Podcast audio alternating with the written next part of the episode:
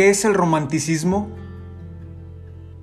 ¿Qué quieres tú que yo haga, pedazo de mi vida? ¿Qué es el romanticismo? ¿Qué quieres tú que yo haga con este corazón? Manuel Acuña.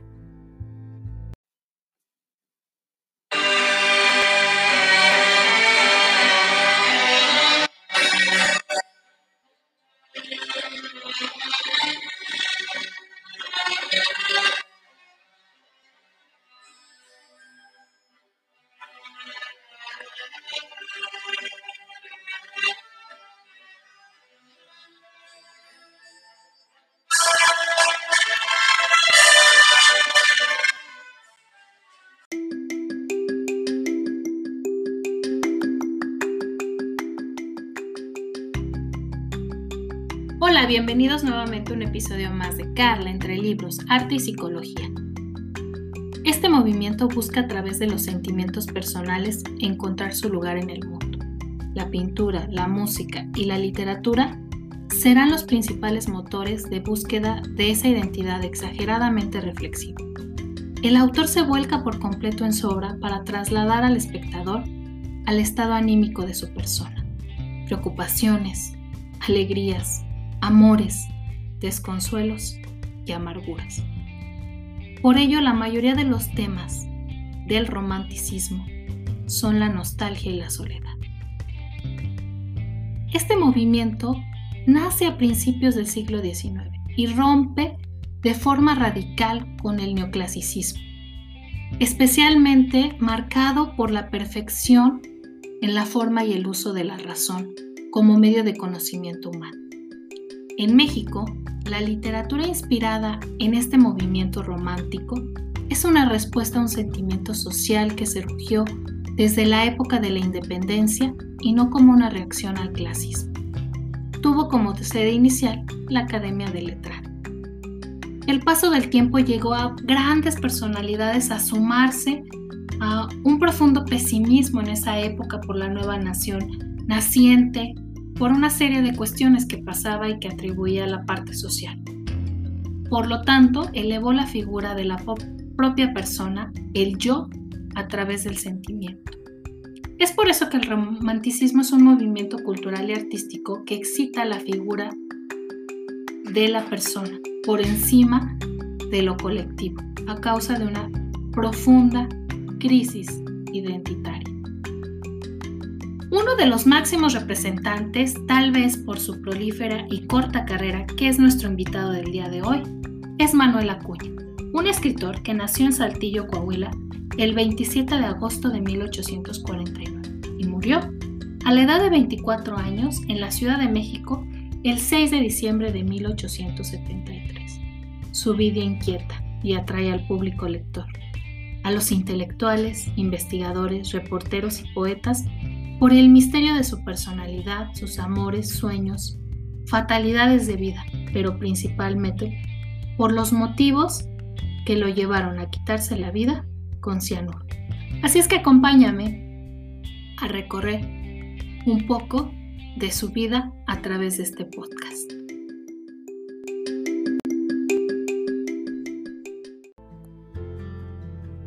Aún más que con los labios, hablamos con los ojos. Con los labios hablamos de la tierra, con los ojos del cielo y de nosotros. Manuel Acuña. Era sabido que Manuel Acuña se encontraba todas las tardes esperando a Rosario en las escaleras de la Facultad de Medicina. Aunque un alumno muy inteligente y perspicaz, Manuel fue poco constante en ella, tal vez porque no era su verdadera vocación, o tal vez porque había enfermado de amor. Eran las seis de la tarde y las escaleras de la facultad, sus fieles compañeras, desbordaban la espera, sus ojos anhelantes, solo con verla a lo lejos. Nunca se atrevió a hablarle. Ahí, con esa aurea infranqueable y magnánime, estaba su musa, caminando hacia el ocaso de la tarde, dejando un corazón adolorido a lo lejos. Rosario siempre venía con una de sus amigas, que había visto las miradas que el poeta le dedicaba. Así que más valiente que él, porque tenía mucha curiosidad por las reuniones que se decía que hacía con personas de la época, dejó atrás a su amiga y su timidez y se acercó al poeta. Elena lo conocía muy bien. Sabía por otros escritores que en los primeros meses de sus estudios médicos vivía en un humilde cuarto del ex convento de Santa Brígida, de donde se trasladó al cuarto 13 del corredor, bajo del segundo patio de la escuela. Ahí se reunían muchos de los escritores jóvenes de la época, Juan de Dios Pesa, Javier Santamaría, Juan B. Flores, Agustín F., Cuenca, Gerardo Silva, Juan Garza, Gregorio Oribe, Francisco Ortiz, Vicente Morales y otros. Y ella, que no había sentido el amor, fue en busca de respuestas. Estaba Manuel por levantarse cuando escuchó una voz decidida.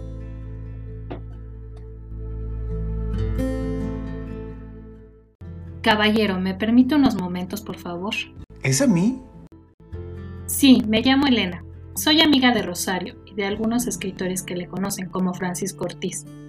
Perdón que lo detenga y el atrevimiento, pero lo veo cada tarde esperando ver el ocaso de un día, o tal vez debo decir, el último rayo de un sol para que alegre su existencia? Tanto gusto, soy Manuel. Creo que está de más el apellido, simplemente somos. ¿Es usted también escritora? No, solo han salido esas palabras de mi boca sin sentido. Pero sé que usted pertenece a ese grupo de jóvenes que tiene una tinta con fuente inagotable. Así que iré directamente a una pregunta que tengo para usted. Y perdón que la diga, y creo que puede responder.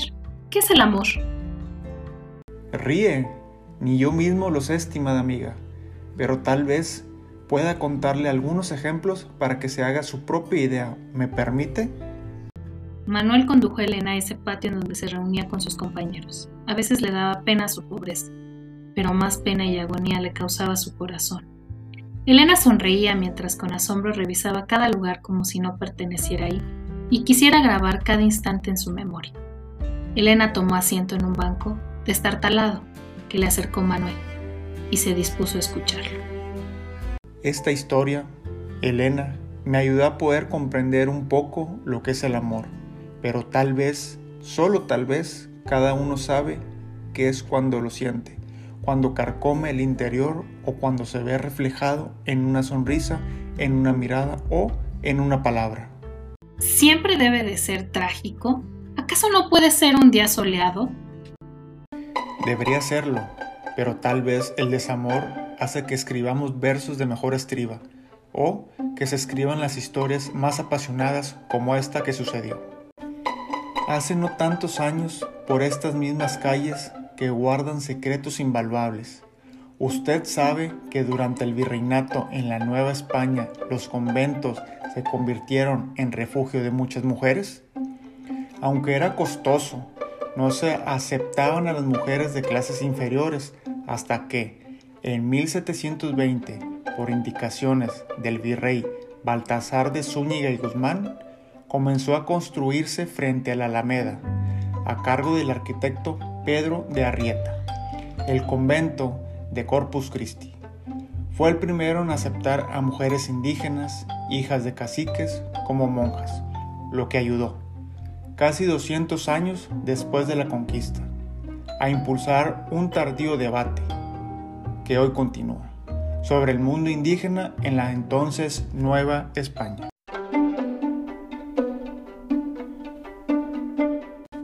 Don Baltasar de Zúñiga y Guzmán, duque de Arión y marqués de Valero, fue el segundo hijo de una familia de la nobleza española de él podemos decir que se convirtió en un exitoso político, siempre al servicio de la monarquía, y que ocupó, entre otros, los cargos de consejero de Indias, virrey de Navarra, de Cardeña, y tras su nombramiento en 1715 fue el 36 virrey de la Nueva España, y el primero en hacer cargo de esta posición sin haber contraído nupcias, a pesar de tener para aquel entonces 57 años cumplidos.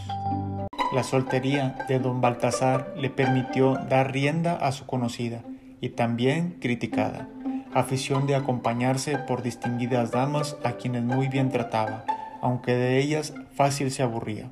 Hasta que, en una ocasión... Ya sé, ya sé, se enamoró. Así es, pero no es una historia común, no existe un felices para siempre, porque el amor golpea de repente cuenta que en una ocasión el virrey asistió a una misa solemne en catedral, donde cruzó miradas con una joven que, sin conocerla ni saber su nombre, lo enamoró como nunca le había sucedido.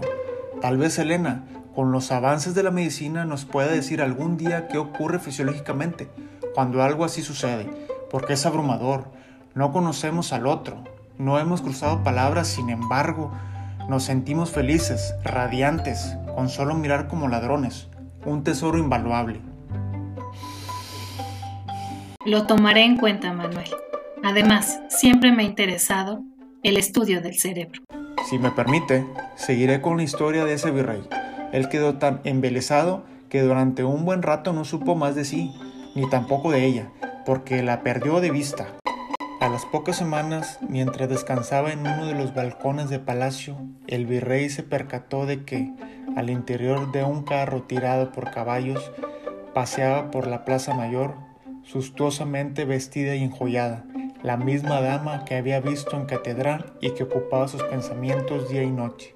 Al preguntar la identidad de su enamorada, supo que, de nombre Constanza Telles, tenía una razón de peso en portar tan finas ropas y alhajas. Estaba tomando tres días de libertad del claustro para dejar de ser novicia y de profesar. Ante tal noticia, el virrey tuvo tal decaimiento que perdió la voluntad de asistir a sus tan gustadas fiestas y gozosos paseos. Casi no hablaba y se la pasaba meditabundo. Supo que Constanza cambió su nombre por Sor Marcela del Divino Amor y que vivía en el convento de Santa Isabel, justo donde hoy se levanta el Palacio de Bellas Artes.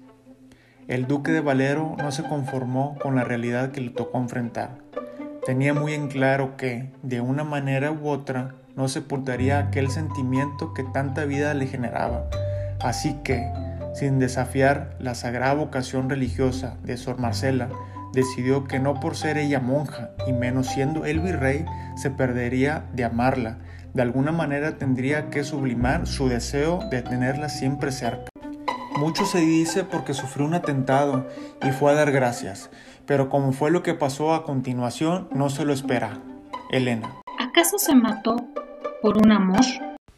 No, se fue de la Nueva España.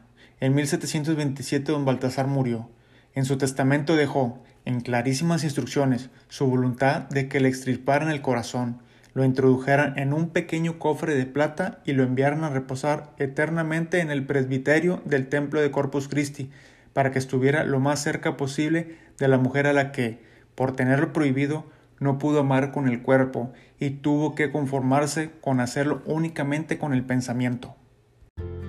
Así que el amor es dar sin esperar, sentir la peor de las angustias sin buscar ser recompensado. Perdón, Manuel, pero no puedo estar en más desacuerdo. Para mí es verse en el otro reflejado con la misma correspondencia que uno espera. Tal vez es un impulso para hacer o crear. Tal vez simplemente es vivir por el otro. Es tarde y seguramente quien me aguarda está desesperado. Me tengo que ir. Tal vez nos veamos en otra ocasión. Pero antes, no sé el virrey de su propio cuento, Manuel. Dígale, tal vez solo tal vez exista una esperanza y no morirá con la duda. En el futuro... ¿Usted cree que tengo una esperanza? Pero... Ande, vaya con su novio. Debe estar angustiado. No es mi novio, es el amor más sublime que existe, el de los padres por los amigos o por nuestra incipiente nación. Mi padre me aguarda, siempre después de clases. Hasta otra vez, Manuel.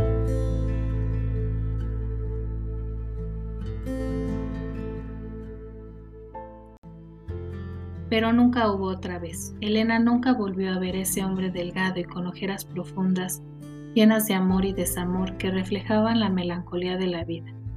Días después, el 6 de diciembre de 1873, en la celda 18 de la Escuela de Medicina, fue hallado el cadáver de Manuel Acuña.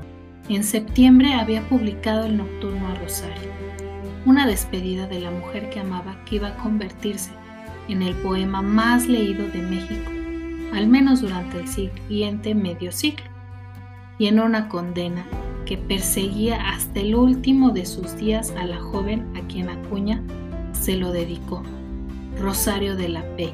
Tal vez, solo tal vez, esta frase Estas palabras eran las que atormentaban a aquella joven.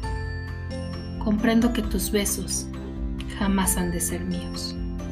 Comprendo que en tus ojos no me he de ver jamás.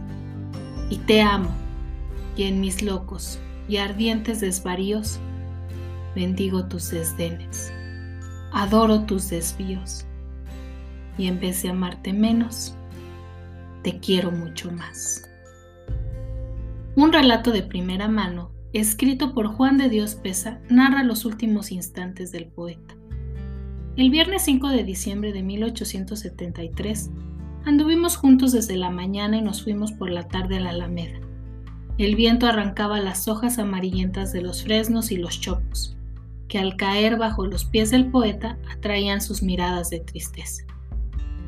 Los amigos hablaron de poesía y de Víctor Hugo. Acuña recitó el Génesis de mi vida y le dictó a Pesa el que sería su último soneto. A las puertas de la escuela de medicina sucedió este diálogo. Mañana a la una en punto te espero sin falta. Si tardas un minuto más, ¿qué me sucederá? Que me iré sin verte. Pesa llegó tarde, lo entretuvo a la entrada de la escuela una conversación trivial. Cuando abrió la puerta de la celda donde Acuña vivía, como internado, lo encontró tendido sobre la cama. La expresión congelada en sus pupilas lo aterró y lo persiguió por varios días. Un olor a almendras amargas le reveló el misterio. El diagnóstico de los médicos indicó que aquel olor era típico del envenenamiento por cianuro. Había muerto el mejor lírico de su generación, su cadáver estuvo expuesto dos días en medicina. Se dice que le brotaban las lágrimas. Un cortejo de más de 100 coches acompañó el féretro hasta el cementerio de Campo Florido. Y así es como Manuel Acuña se despidió de esta vida, pero no sus letras. Y como él decía, y que vivamos ausentes.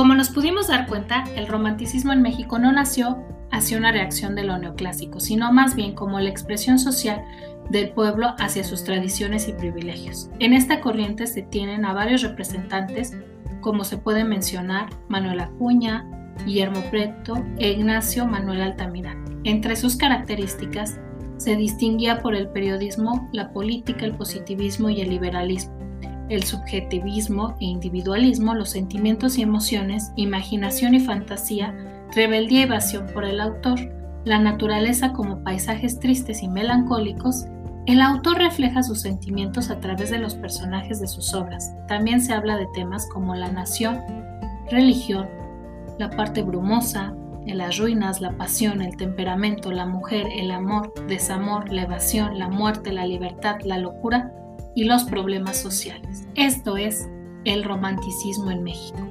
Gracias por acompañarme una vez más en un episodio de Carla entre libros, arte y psicología.